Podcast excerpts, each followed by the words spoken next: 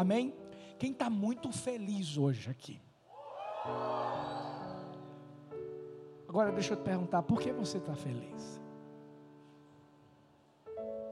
Eu sei que você está feliz porque você sabe que Deus está aqui. Mas tem alguém que consegue ver Deus visivelmente aí? Não. Eu também não. Mas eu creio que Ele está aqui. Por isso que hoje nós iniciamos uma série de mensagens poderosíssima. A jornada da fé. A nossa vida é vivida pela fé. A nossa existência ela é promovida pela fé. Porque eu vou te dizer uma coisa. Vê que, que coisa interessante. Um homem se relaciona com uma mulher, o espermatozoide encontra o óvulo, e a partir desse momento, um ser é criado. E é tão interessante, porque só algo de fé para fazer com que a gente venha acreditar que durante nove meses uma criança vai ser gerada dentro do útero de uma mulher. É tão engraçado porque quando o casal descobre que está grávido, porque o casal fica grávido, né? Apesar de que é a mulher que sofre mais, coitada, bichinho. E eles vão lá fazer o primeiro exame, a primeira ultrassonografia e aparece aquela coisa tão bonitinha, aquele carocinho de feijão. Os pais ficam abestalhados, olham e dizem: Que coisa mais linda é essa? Mas não tem nada ali. O pior é quando o pai diz assim: É a minha cara. Mas é um milagre que acontece. É o um milagre da vida. E o mais lindo de tudo é que a Bíblia diz que Deus já sabia que nós iríamos nascer, ainda quando éramos essa substância sem forma. Os nossos dias já estavam sendo escritos, já tinham sido escritos no livro de Deus. Por isso que essa série de mensagens é intitulada A Jornada da Fé, porque a nossa vida aqui no mundo é uma vida de fé. Não existe uma pessoa, uma pessoa que diga eu não tenho fé. Muitos até dizem assim: eu sou ateu, eu não acredito em Deus. Acredita. E sabe por que eu digo que acredita? Porque eu vou te falar uma coisa na hora do aperto, todo mundo acredita em Deus.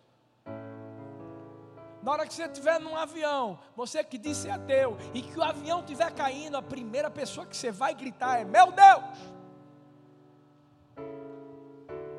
Na hora que você estiver dentro de um carro e de repente o carro passa por um trilho de, de trem e para e não consegue mais pegar, parece cena de filme e o trem está vindo, a primeira pessoa que você grita é: Meu Deus! Quando o Santa enfrenta o esporte, a primeira coisa que dizem é: Meu Deus! Você sabe por quê? Não tem uma pessoa que não tem fé, sabe por quê? Porque Deus deu fé para todo mundo.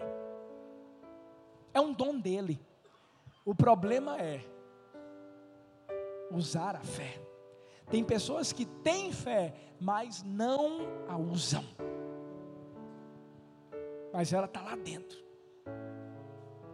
E hoje nós estaremos falando sobre um homem de fé chamado Abraão, que para mim precisa ser o modelo de fé que nós seguimos. Nós vamos falar de vários outros personagens bíblicos que foram homens e mulheres de fé. Mas todos eles receberam esse DNA aqui, ó todos eles se tornaram descendentes de Abraão. Inclusive eu e você. Eu queria convidar você a abrir a sua Bíblia em Gênesis capítulo 12. Nós vamos ler a partir do versículo 1. E através desta história, eu quero que eu e você aprendamos a desenvolver uma fé como a fé de Abraão. Todos nós procuramos seguir um modelo na nossa vida. E quando a gente fala de fé, para seguir um modelo de fé humano, a gente fala de Abraão. Por isso que Abraão foi conhecido como pai da fé. Porque foi justamente através da atitude que ele tomou na sua vida que ele veio a influenciar a minha e a sua vida. Gênesis 12, versículo 1. Se você abriu, diga amor. A Bíblia diz assim: Então o Senhor disse a Abraão: Deixa a sua terra, os seus parentes e a casa de seu pai, e vá para a terra que eu lhe mostrar. Farei de você o pai de uma grande nação. Abençoarei você, tornarei o seu nome famoso, você será uma bênção para muitos abençoarei aqueles que abençoarem você, amaldiçoarei aqueles que amaldiçoarem você, e por seu intermédio serão abençoados todos os povos da terra. Então Abraão partiu, como o Senhor lhe havia ordenado, e Ló também foi com ele. Abraão tinha 75 anos quando partiu de Arã Abraão levou sua mulher Sarai, seu sobrinho Ló e todos os bens e escravos que tinha acumulado em Arã. Partiram para Canaã e lá chegaram. Abraão percorreu a terra de Canaã e chegou perto de Siquém, onde acampou junto de um carvalho em Moré. Naquela época, os cananeus habitavam aquela terra. Então o Senhor apareceu a Abraão e disse: Vou dar esta terra aos seus descendentes. E Abraão construiu ali um altar para lembrar o aparecimento do Senhor. Espírito Santo permaneça falando conosco, que Jesus permaneça sendo engrandecido. Nós queremos ser edificados, queremos ser transformados e queremos sair desse lugar com essa fé que Abraão teve. Nós oramos tudo isso no nome de Jesus. Amém. Amém. E amém. Quando nós olhamos para a vida desse homem, a vida de Abraão, nós somos inspirados pela sua vida. Para você ter ideia de quem nós estamos falando, Abraão é chamado por três vezes de amigo de Deus. Por que ele foi chamado de amigo de Deus? Um amigo é uma pessoa que tem intimidade. Um amigo é uma pessoa em quem nós podemos confiar. Um amigo é alguém que quer o melhor para nós. E Abraão encontrava tudo isso em Deus. Mas talvez você pergunte assim, pastor, mas como é que era? Abraão, ele ele vivia andando com Deus de uma forma visível, de uma forma. Não. Por mais que Deus tenha falado com ele e Abraão tenha ouvido a voz de Deus, ele não andava de mão dada com Deus. Mas o que fazia de Abraão um amigo de Deus? A sua fé. Eu vou dizer uma coisa para você. Para nós crermos em Deus hoje em dia, deveria ser muito mais fácil do que no passado. Porque eu vou dizer, hoje nós temos a Bíblia. Hoje Deus fala de uma forma poderosa através da Sua palavra. Mas antigamente, nós vamos encontrar que Abraão, por exemplo, não teve Bíblia para ler. Deus apenas apareceu uma vez para ele, e apareceu para dizer assim: sai da sua terra, da sua parentela e vai para casa, vai para um lugar que eu vou te mostrar. Qualquer pessoa aqui, nesse lugar, se alguém chegasse para você, dentro de um carro e dissesse assim, você não conhecesse a pessoa, entra no carro e vamos para um lugar que eu vou te mostrar. Quem é que entrava aqui? Ninguém. Primeira coisa que você ia pensar é que o cara era um estuprador. Era alguma coisa desse tipo. É verdade ou não é? Sabe? Abraão não, não tinha tido nenhuma outra experiência sobrenatural com Deus antes. Foi a primeira.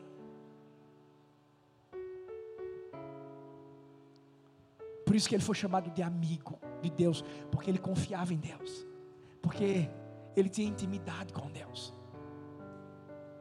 E é dessa fé que eu quero falar hoje à noite, porque é essa fé que eu quero que eu e você vivamos quando sairmos desse lugar.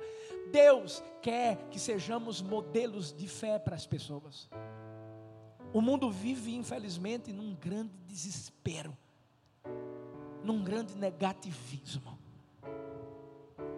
crises. Não só no Brasil, é Europa.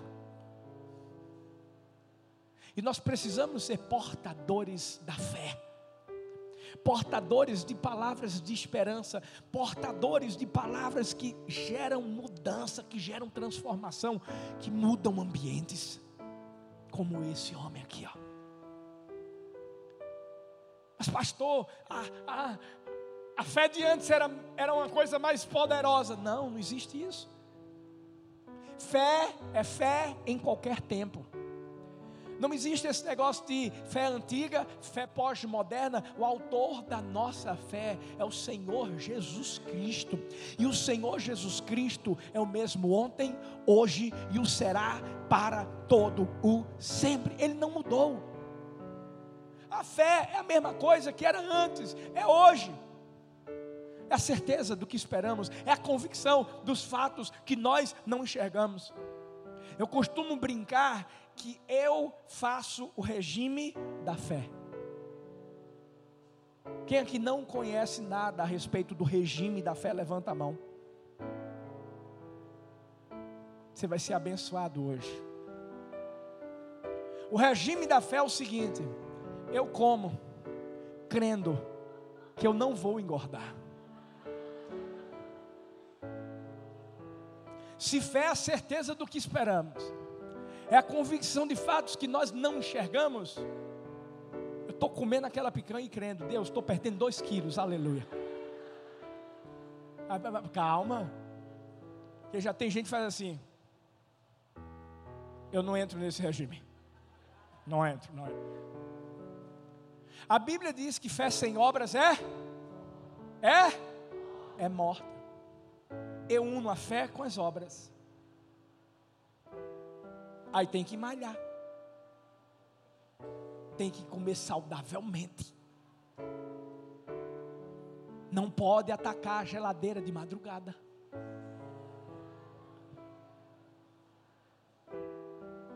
Que Deus mostre para o teu esposo, para a tua esposa, os chocolates que você está escondendo. Menos eu, pai, menos eu. Meus filhos, a gente precisa ser um modelo de fé. A Bíblia mostra que nós somos descendência de Abraão. Você sabe por que um dia a gente creu em Jesus? É porque começou com Abraão e chegou até a mim e você. Como é essa fé que Abraão teve, pastor? Essa fé se caracteriza primeiro pela sensibilidade para ouvir a voz de Deus. Versículo 1, a parte A do versículo 1 do Gênesis 12 diz assim: Então o Senhor disse a Abraão: sensibilidade para ouvir a voz de Deus. Era a primeira vez que Deus falava com Abraão. E você sabe o que, é que aconteceu? Abraão não ignorou a voz de Deus.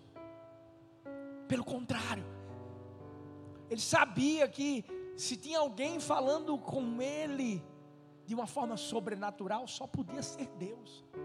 Quantas vezes Deus não fala conosco e nós somos insensíveis à Sua voz? Deus diz assim: não faça isso, e a gente faz. Ou Deus diz: faça isso, e a gente não faz. Quem vive pela fé reconhece facilmente a voz de Deus. E como é que a gente pode reconhecer facilmente a voz de Deus? Pela palavra. Sabe, pela palavra. O problema é que a própria palavra do Senhor diz: O meu povo perece porque lhe falta conhecimento. E eu não estou falando de conhecimento teológico, não. Eu estou falando de conhecimento da palavra. Tem muita gente se enchendo de conhecimento teológico e vai para o inferno. A Bíblia fala dos fariseus. Os fariseus eram pessoas que estavam preocupadas em saber doutrinas, em, em saber a respeito de conflitos da Torá, dos profetas. E chega quem? Jesus. E Jesus era o que? O Verbo. O que é o Verbo? Por isso que esse, esse, esses caras não entendiam Jesus. Quando Jesus, por exemplo, curava num sábado, eles ficaram, ficavam cri-cri. O senhor não está observando a lei de Moisés. Jesus dizia: Eu sou muito maior do que o sábado. Deixa eu falar uma coisa para você. Você quer que a sua vida seja mudada no completo, na plenitude. Leia a Bíblia. Nós estamos agora no mês de março e a pergunta que eu faço é: você começou o ano lendo a Bíblia? Sabe, eu, eu já li de João até Apocalipse. Eu já estou em Lucas, porque eu faço assim a minha leitura. Eu começo de João, porque são quatro evangelhos. Eu gosto muito de João. Leio João, vou até Apocalipse, volto para ler Lucas, Marcos e Mateus. Depois vou para o Antigo Testamento, leio o Antigo Testamento todinho, volto de novo para João, leio Apocalipse, Lucas, Marcos e Mateus e vou de novo para o Antigo, porque eu quero ler pelo menos duas vezes no ano. Não leio livro não, leio muitos. Já estou acabando meu terceiro livro nesse ano mas eu dou prioridade à palavra, porque é a palavra que muda, é a palavra que transforma. Eu sei o que é estar num seminário, sei. E eu vou dizer uma coisa para você. Não pense que o seminário é um paraíso ou mil e uma maravilhas, não é não.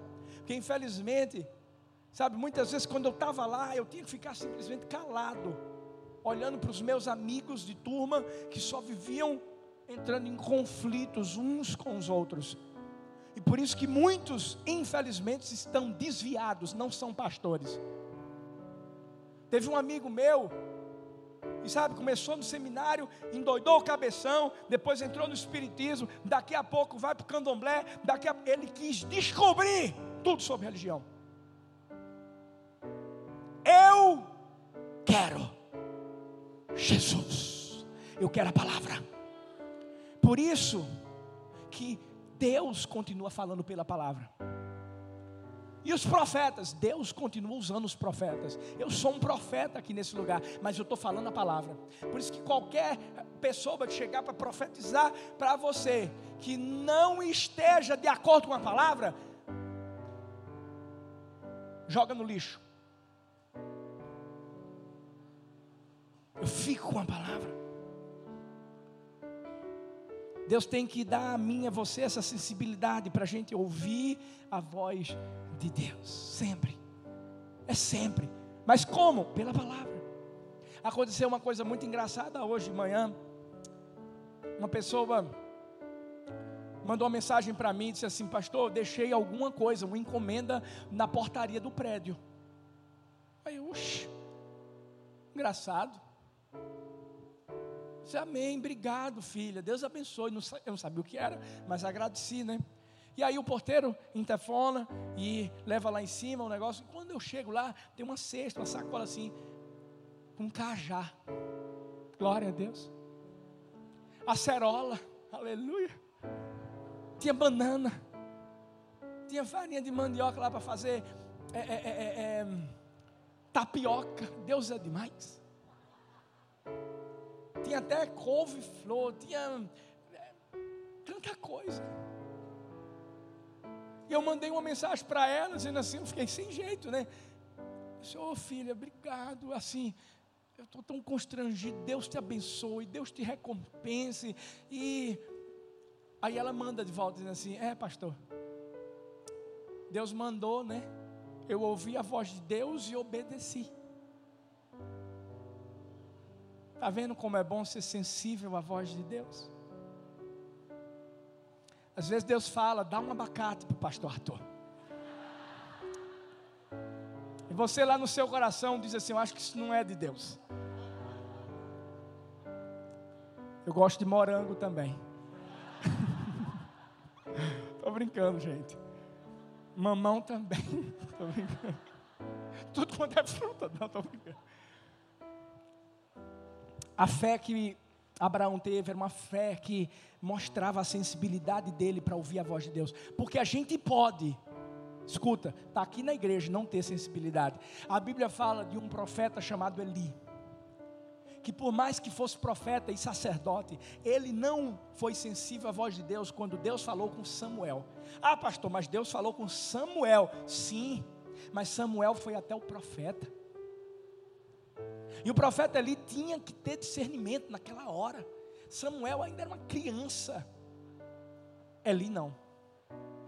Mas aí a gente começa a estudar a vida de Eli. Olha o que Eli fez com Ana quando Ana orava, quando Ana chorava porque queria um bebê. Olhou para ela e disse assim: Você é uma mulher que bebe muito. Julgou ela. Olha para a vida dos filhos de Eli, Ofni e Finés. Veja como eles morreram. Ao invés deles carregarem o manto sacerdotal sobre sua casa, eles se prostituíam com mulheres mesmo estando servindo no templo. E o seu pai, profeta Eli, não fez absolutamente nada, mesmo tendo ouvido a voz de Deus. Por quê? Porque não era sensível. Cuidado, filhos. Eu falo isso primeiro para a minha vida. Sabe, quando a gente ouve a voz de Deus, quando Deus fala assim, não vai para aí, ó, vem para cá. Seja sensível. Tudo que você ouvir de Deus pela palavra de Deus. Tenha sensibilidade. Por isso que a Bíblia diz: ouça. Ouça aquilo que o Espírito diz à igreja. Segunda característica da fé de Abraão, que precisa estar dentro da minha e da sua vida, a disponibilidade para renunciar ao seu conforto pessoal. Versículo 1, parte B diz: saia da sua terra, do meio dos seus parentes e da casa de seu pai. Alguém com fé sabe que não pode jamais se acomodar na vida. Para Abraão, era muito cômodo continuar na, na sua terra, perto do seu pai. Algumas pessoas pensam que Abraão não tinha nada. Tinha. A própria palavra fala que ele saiu com escravos e ainda levou seus bens. Tinha muita coisa. Ele teve mais ainda quando obedeceu a Deus. Mas ele podia muito bem ficar ali na terra dele, tranquilo, sendo bem cuidado, sem problema financeiro algum. Mas ele ouviu a voz de Deus e ele sabia que Deus tinha algo maior para a vida dele. Alguém que vive pela fé é alguém que vive incomodado. Em que sentido, pastor? É alguém que quer crescer espiritualmente. É alguém que quer crescer em todas as áreas da sua vida. Quer se aproximar de Deus. Quer amar mais a Deus. Por isso que é muito comum alguém que vive pela fé, alguém que está se aproximando de Deus, amar estar aqui no culto amar ir para uma célula, amar servir ao Senhor, usar seus talentos, amar viver coisas sobrenaturais, como o encontro, como o ré, como o águias, amar cumprir o chamado de Deus, querer liderar uma célula, querer fazer discípulos e cumprir a missão que Deus colocou na vida de cada um de nós. Mas não só na vida espiritual, é na sua vida pessoal. Alguém que vive pela fé sabe que não entrou no mundo assim, uh, por acaso. Não. Tem gente que se arrepende de ter sido o espermatozoide mais rápido da corrida da vida. Eu estava vendo no Instagram Chapolin Crente dizendo justamente sobre isso, né? Chapolin Crente é muito sábio, né, gente? É demais. Eu amo. Mas a verdade é que você não venceu essa corrida por acaso. Você venceu. Porque foi o próprio Deus que te conduziu nessa corrida. E você veio para essa terra para ser grande. Pastor, não mexe com orgulho das pessoas, não. Não é orgulho. É bíblico.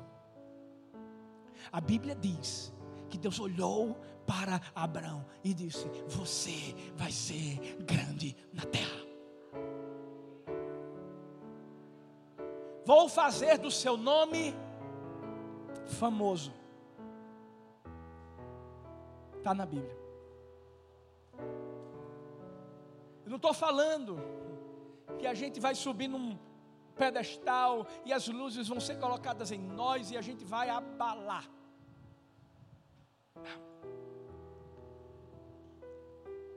Você sabe por que Deus fez isso na vida de Abraão? Porque Deus conhecia o coração de Abraão e sabia que tudo que Abraão faria, ele faria para engrandecer o nome de Deus. Eu, eu sei que é esse o sentimento que tem que estar na minha vida e na sua. Eu não sei se foi no segundo culto, terceiro culto. Dito estava falando justamente sobre isso. Tende em vós o mesmo sentimento que houve em Cristo Jesus. Ele era Deus, mas assumiu a forma humana. Ele esvaziou-se a si mesmo. Ele foi obediente obediente a tal ponto de morrer numa cruz para me salvar e para te salvar. Que sentimento era esse? Humildade. Quando há humildade dentro do nosso coração, a gente tem fé para ser grande. Com toda humildade, Deus sabe do meu coração e eu falo isso com o coração muito, muito, muito, muito, muito prostrado diante de Deus. A minha oração é que eu seja a pessoa mais influente dessa cidade. E você. Eu quero. Você sabe por quê? Porque eu quero que todo mundo que olhar para mim diga assim: me ganhou para Jesus. Me ganhou para Jesus. Me ganhou para Jesus me ganhou para Jesus. Me ganhou para Jesus. Me ganhou para Jesus. Me ganhou para Jesus. Me ganhou para Jesus.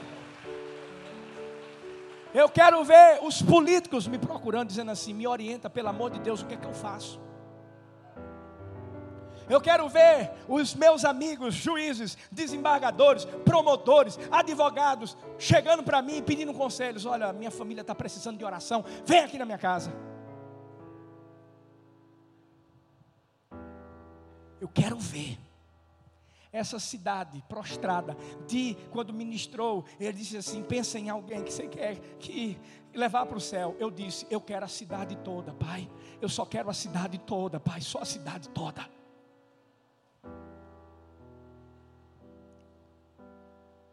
Deus quer fazer isso na sua vida também. Deus quer que você seja influente dentro da sua casa. Deus quer que você seja a pessoa mais influente dentro do seu trabalho. Deus quer que você seja a pessoa mais influente lá onde você estuda. Deus quer fazer com que você seja grande para Ele. É por isso que a gente precisa se dispor. É por isso que a gente precisa abrir mão de muita coisa e dizer assim: Eis-me aqui, Senhor.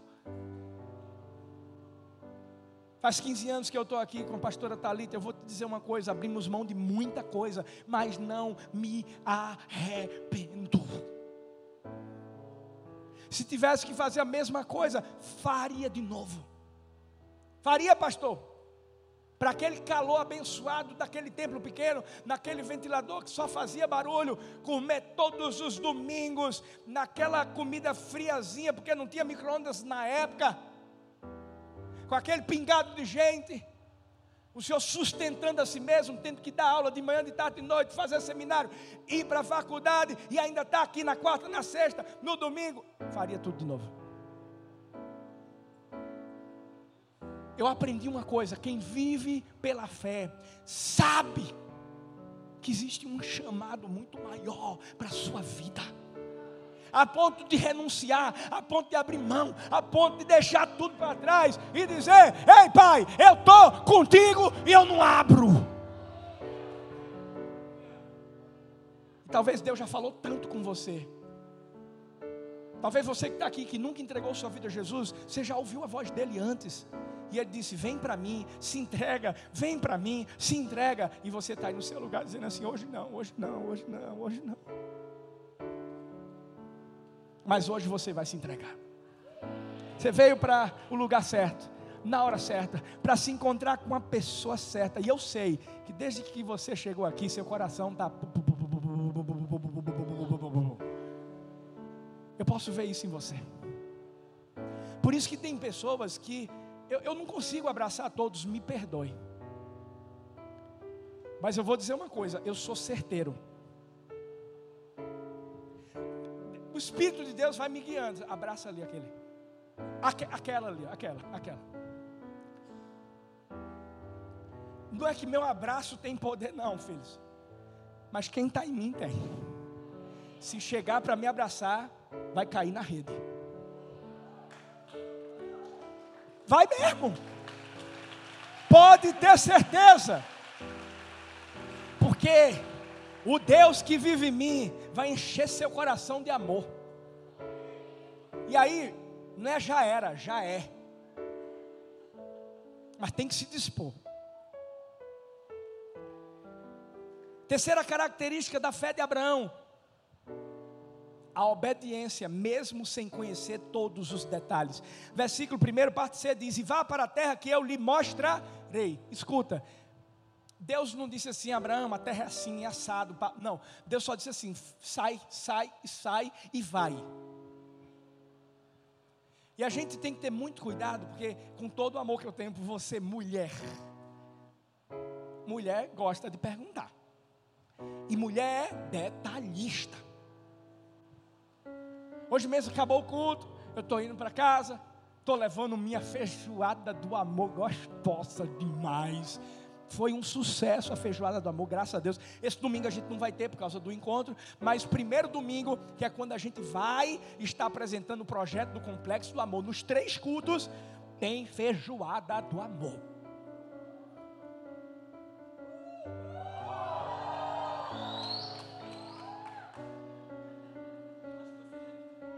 Primeiro domingo de abril tem feijoada do amor. Compra, vice. Aí a minha esposa faz. Como foi o culto? Disse, uma benção. Aí ficou aquele silêncio. Eu sabia que vinha coisa lá, né? Benção como, meu filho? Alguém se converteu? O pessoal compareceu, deu tudo certo. Como é que foi? Aí eu, uma benção. Já disse tudo. Porque mulher não. Mulher quer saber de todos os detalhes. Nesse caso aqui, ei, ei, perde esse lado feminino. Perca. Quando Deus manda a gente fazer alguma coisa, a gente tem que só obedecer. Quem crê não questiona comandos, apenas obedece o só. Deus chegou para Moisés e disse assim: manda o povo marchar, meu filho, manda marchar. Estava todo mundo de frente para o mar vermelho, manda marchar. Os detalhes eu dou depois. Deus chega para Josué e diz assim: fala o povo para ficar rodando aí, roda, roda, sete dias seis primeiros dias uma vez, depois no sétimo dia sete vezes, e faz o que? Grita.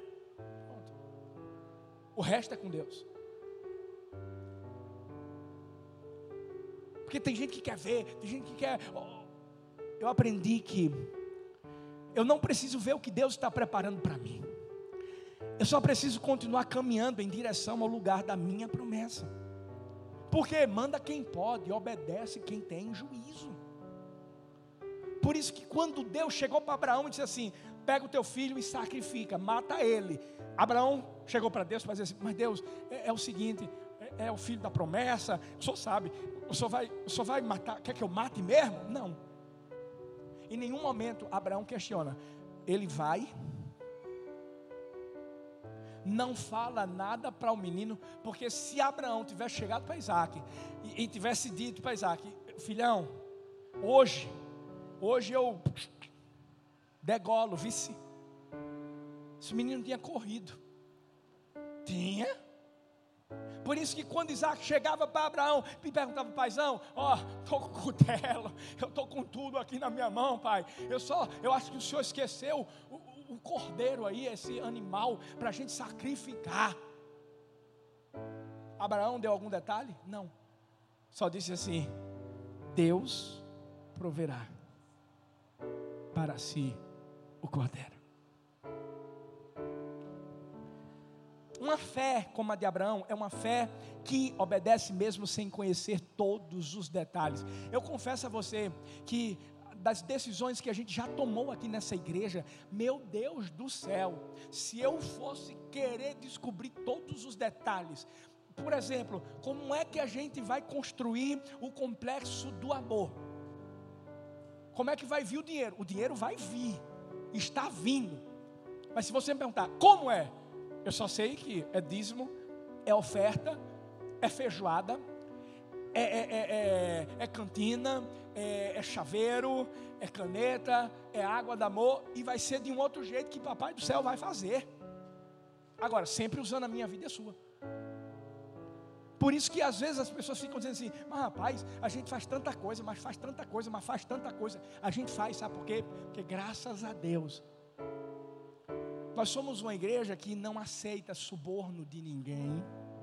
Não somos uma igreja corrupta.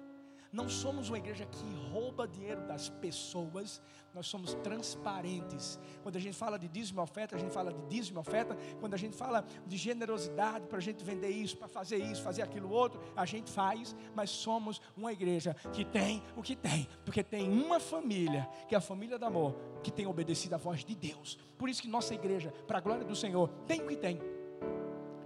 Uma igreja com 15 anos, um terreno enorme lá na PE 22. Um outro terreno do acampamento, lá perto de Pontas de Pedra, num espaço tremendo, nove, é nove hectares ou é 90 hectares? Eu sei que é 90 mil metros quadrados. Um templo ali, um imóvel ali, outro imóvel ali. Só Deus para fazer isso. Mas foi a nossa fidelidade. E está tudo no nome da igreja. Tudo. Mas você sabe qual é o maior patrimônio da igreja do amor? Você. E não só você. As multidões que a gente ainda vai alcançar para levar lá para o complexo. Algumas ainda vão vir para cá, mas outras para o complexo e depois todo mundo fazer festa no céu. Que é lá que a gente vai louvar, lá que a gente pula, lá que a gente festeja, lá que a gente celebra. Que é lá vai estar eu, você, sua família, seus amigos, essa cidade e não só paulista, de paulista para o mundo.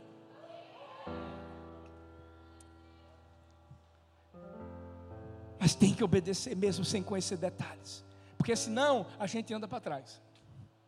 Quarta característica, da fé de Abraão que a gente precisa ter visão para enxergar o plano maior além do momento. Versículo 2 diz: Farei de você um grande povo, o abençoarei, tornarei famoso o seu nome, você será uma bênção.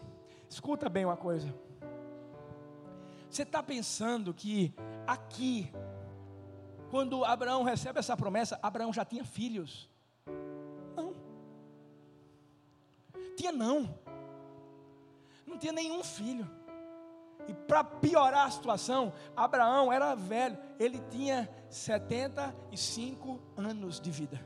Sua esposa também, anciã. E aí, Deus chega para ele e diz assim: Filhão, seguinte, o tempo de você ficar olhando para os teus camelos acabou.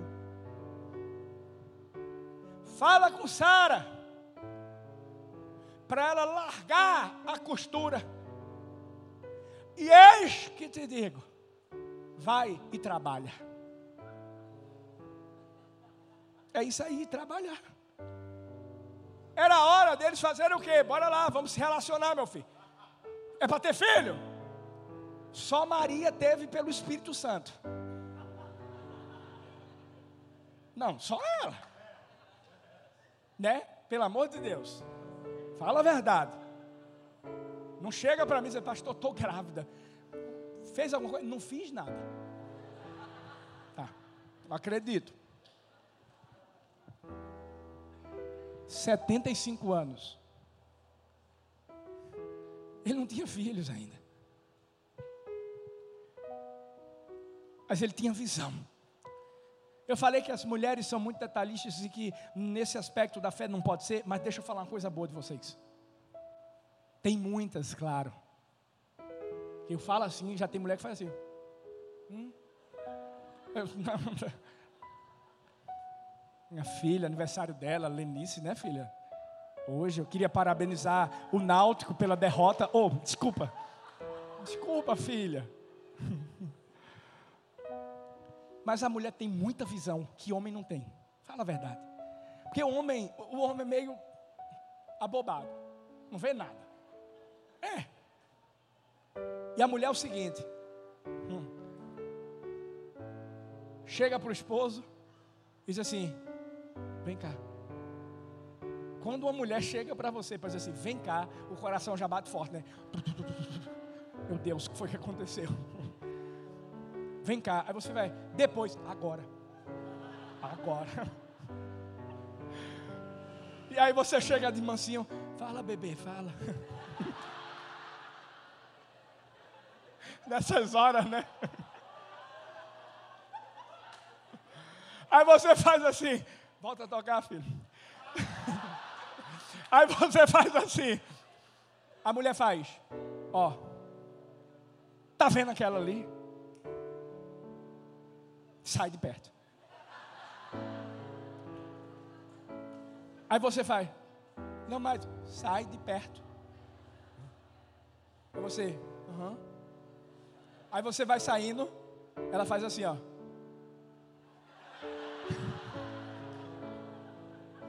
Rapaz, sabe o que é, é pior? É que ela acerta. Porque mulher tem essa coisa, uma visão tridimensional. Por isso que mulher é o seguinte, quando chega, por exemplo, um apartamento que comprou com o esposo, primeira vez que está entrando, abre a porta, quando abre a porta, ela olha e faz. Ah! O cara já pensa, tem alguém aqui, misericórdia, né? O homem que é homem, cabra macho, já vai para trás da esposa. O que foi? O que foi? Porque tem homem que é assim, fala a verdade.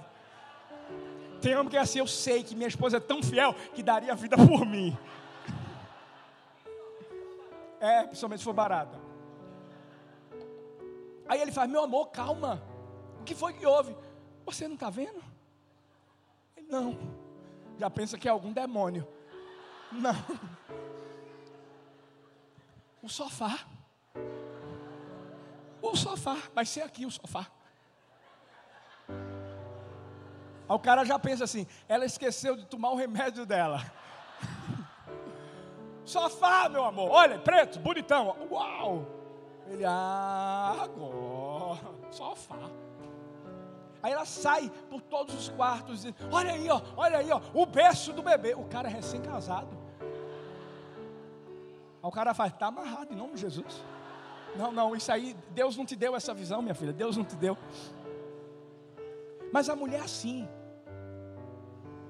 E a gente precisa ter isso, esse lado, o homem precisa ter esse lado feminino, né? Outro não. Mas ter visão. Por isso que Deus chegou para Abraão e disse assim: saia da sua tenda. E eu quero que você olhe para o céu. E eu quero que você comece a enxergar as estrelas do céu. Abraão não tinha filhos, só tinha uma promessa. E Deus disse: comece a contar essas estrelas, se você pode. Porque eu farei isso com a sua descendência. É por isso que quem vive pela fé tem uma visão ampliada. Quem vive pela fé pode não estar vivendo o que Deus disse que ela viveria agora, mas essa pessoa já visualiza o que Deus preparou. É por isso que quando eu passo ali, ó, pela pé 22, eu, eu, eu, eu, eu só falto ser arrebatado. Porque eu fico pensando assim, sério, eu, eu saio daqui, e quando eu saio e eu passo lá, eu fico pensando, logo, logo, em vez de eu sair daqui, eu vou sair de lá, e, e aquela coisa linda. As pessoas vão passar, vão olhar, vai chamar tanta atenção que a pessoa vai dizer o quê? É o que? É o shopping novo que botaram aqui, melhor do que o Northway, alguma coisa assim.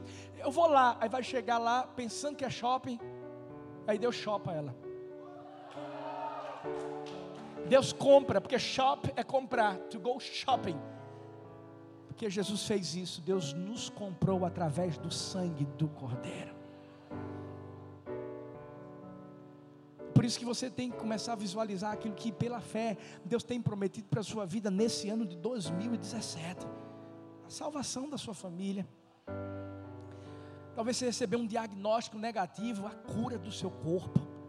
Talvez você está sem trabalhar, a porta de trabalho que Deus já abriu para você. A capacitação para você cuidar de vidas, não só ganhar, mas cuidar de vidas. Em último lugar,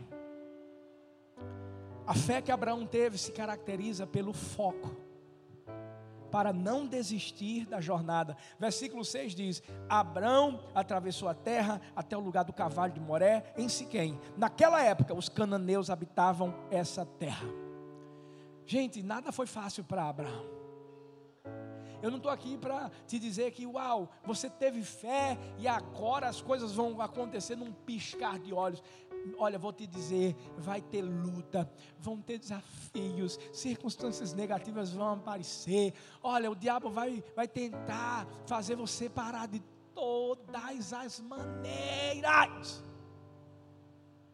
Mas tem que ter foco. Quando você tem foco, quando você tem determinação, sabe para onde está indo, nada pode parar você. Você sabia que nessa primeira etapa de viagem foram cerca de 800 quilômetros no sol, no deserto e com muitos perigos. Mas Abraão continuou firme. Mas, pastor, a promessa aconteceu rápido. Abraão tinha 75 anos quando recebeu a palavra de Deus. E só teve Isaac depois de 25 anos.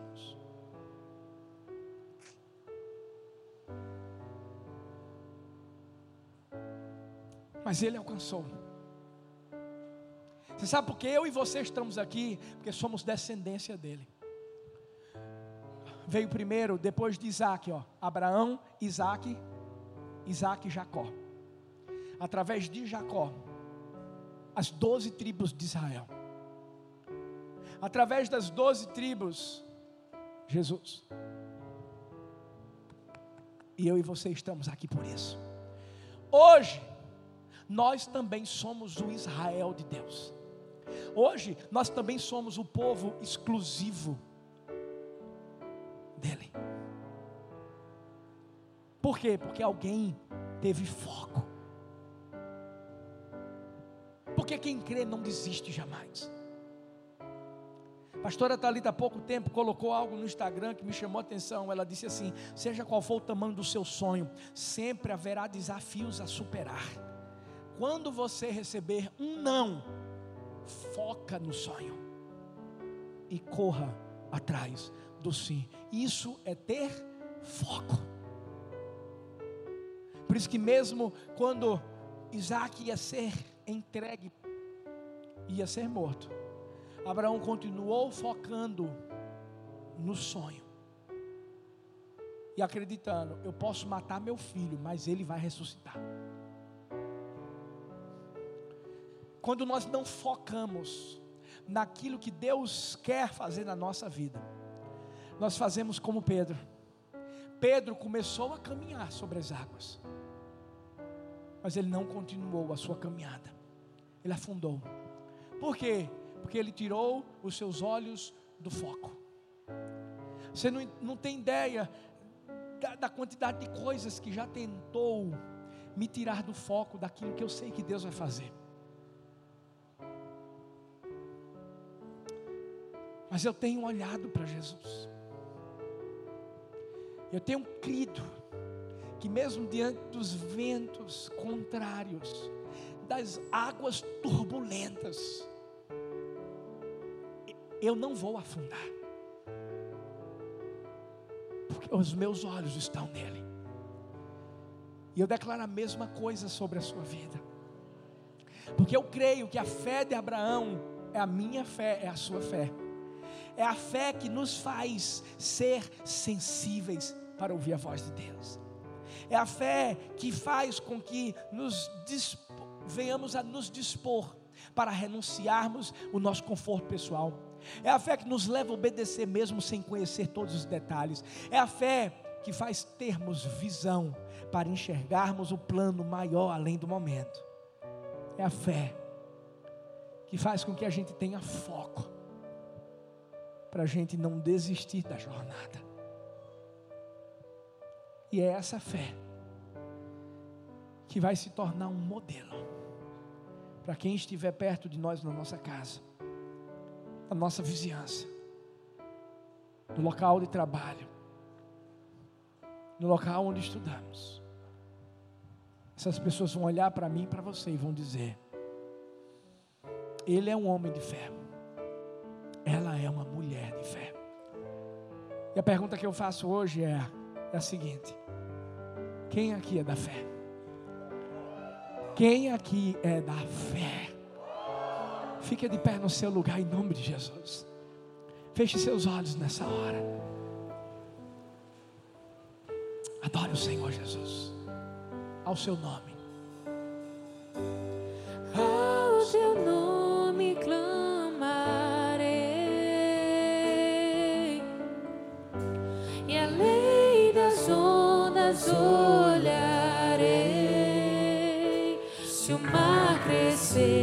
Somente em ti descansarei.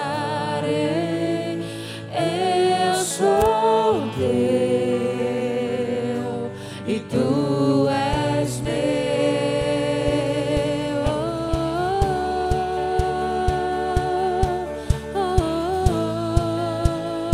A questão não é andar sobre as águas, a questão é continuar andando sobre as águas.